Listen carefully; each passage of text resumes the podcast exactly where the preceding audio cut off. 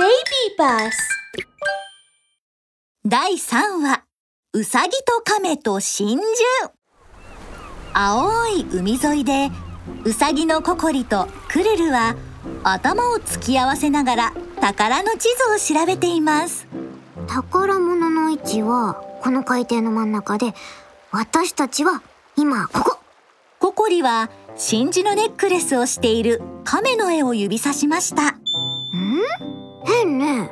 ただの亀の絵でしょ？何が変なの？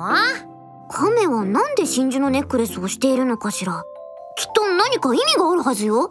はあそれはきっとこの亀がおめかししてるんじゃないの。おーい誰がおめかししてるだ？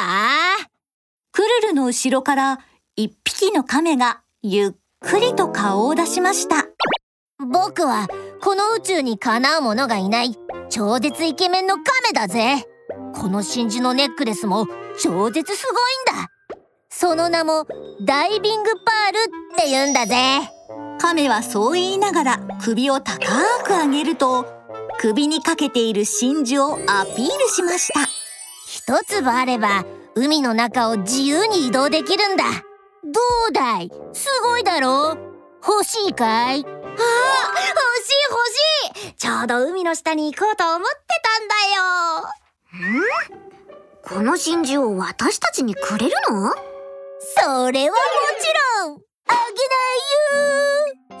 よ。まあ勝負してくれたら。勝負？何をすればいいの？それはもちろん。速さの勝負だ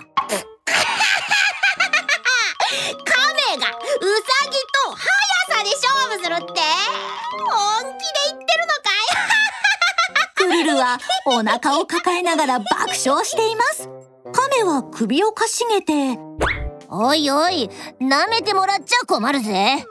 じゃあ誰が先にあそこのヤシの木にたどり着くか勝負をしようぜ。もし僕に勝てたらダイビングパールをあげるよ。どうだい？いいわよ。勝負しましょうじゃああなたからお先にどうぞ。よーいスタート。亀は走り始めました。なんとそのスピードはとても遅い。一瞬でココリは亀を抜き去りました。しかし次の瞬間ココリは急ブレーキをかけてギョッとしています。どうしよう。川があるじゃない。亀はゆっくりと追いかけてくると得意げにこう言いました。ここからヤシの木まで99本の川を渡らないといけないんだ。泳げないウサギちゃんは頑張って遠回りしてきてね。じゃあね。そう言うと亀は川に飛び込んで泳ぎ始めました。そのスピードはとても速く一瞬で一本目の川を渡りきりました。クルルは驚いて呆然としています。ココリちゃん早く走らなきゃ。わ、わかってるわよ。走るわよ。ココリちゃん待ってて。ココリとクルルは一生懸命走って走って一本目の川を越えると亀はすでにゴールに近づいていました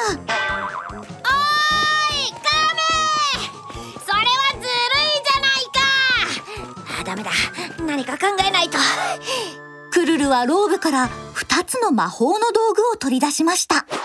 ココリちゃんはこのバブル船に乗って僕はこのバブル浮き輪を使って泳いでいくよ。それじゃ間に合わないわ。あの亀はもう少しでゴールしちゃうのよ。うーんもっと早くないと。もっと速い？うーん飛ぶしかないかな。あでも僕は空を飛ぶ道焦りながらローブの中を探していると急にココリの耳がピンと立ちました。クルル何か力持ちになれるような魔法の道具はない？直接私をゴールにシュッと投げるようなやつ。ゴールに投げる？え本気で言ってるの？本気と書いてマジと読むくらい本気よ。間に合わ